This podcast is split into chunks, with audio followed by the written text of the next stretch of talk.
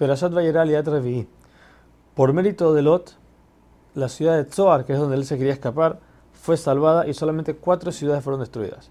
Entonces así fue como al momento del amanecer, que tanto el sol y la luna están en el cielo, Hashem empieza a tirar azufre y granizo del, del cielo para destruir las ciudades. No solo eso, las cuatro ciudades estaban encima de una roca, por lo que Hashem voltea la roca y las destruye a todos.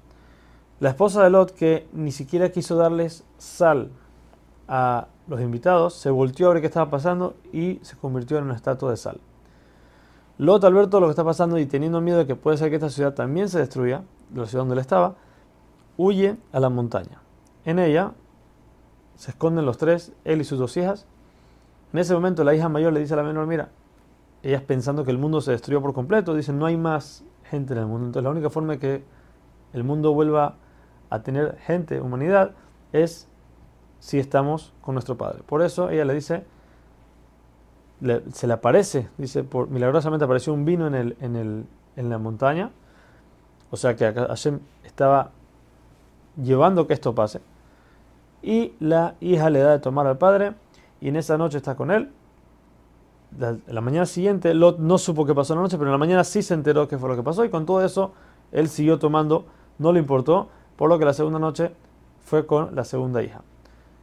Cada una de ellas quedó embarazada, tiene un hijo que la mayor le llamó Moab, la menor Ben Ami.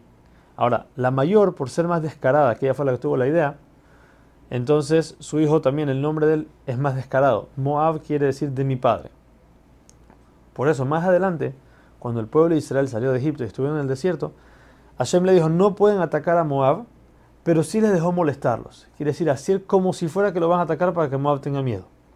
Por otro lado, la menor, que fue más recatada, ella le puso Ben Ami, que es hijo de mi pueblo, que no dice explícito lo que, lo que pasó, por lo que Hashem en el futuro le dio el pago de que a Amón, al pueblo de Amón, que eran los descendientes de ella, no le dejaron ni molestarlos ni atacarlos.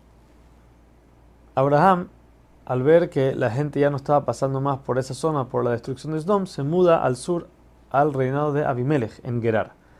Allí también le dice a la gente que será su hermana, ella es tomada al palacio de Abimelech el rey. Abimelech, por tomar a Sarah, reciben una plaga, toda la gente de su casa, que todos los orificios del cuerpo se cierran, la gente no podía sacar nada. En la noche Hashem se le aparece a Abimelech y le dice que sepas que vas a morir por la mujer que tomaste ya que ella es casada. Abimelech reclama y dice, espera, yo hice todo como tenía que ser, yo no hice nada mal. Pero Hashem le dice, no, Abraham es inteligente y él aprendió de ti, porque, porque cuando la persona llega a la ciudad no le preguntan quién es esa mujer, le preguntan tienes dónde quedarte, tienes comida, comida. Él entendió que si le están preguntando quién es esa mujer, quiere decir que es peligroso, por lo que él tuvo que hacer también algo para que no le hagan nada. La mañana siguiente Abimelech se levanta, regresa a Sarah, Abraham, le da muchos regalos a él, para que rece, para que se cure su casa. Y también a Sara le da regalos para que la gente no diga que Abimelech la maltrató y después la regresó. Con estos regalos la gente va a entender que a la fuerza tuvo que dejarlo. De aquí nos enseña la perashá que la persona que reza por su compañero se le contesta a él primero, ya que Abraham reza por Abimelech para que se cure. Y ahí sí le nos cuenta que Sara queda embarazada, tiene un hijo que se llama Yitzhak y le hacen el Brit Milá a los ocho días, así como le ordenó Hashem.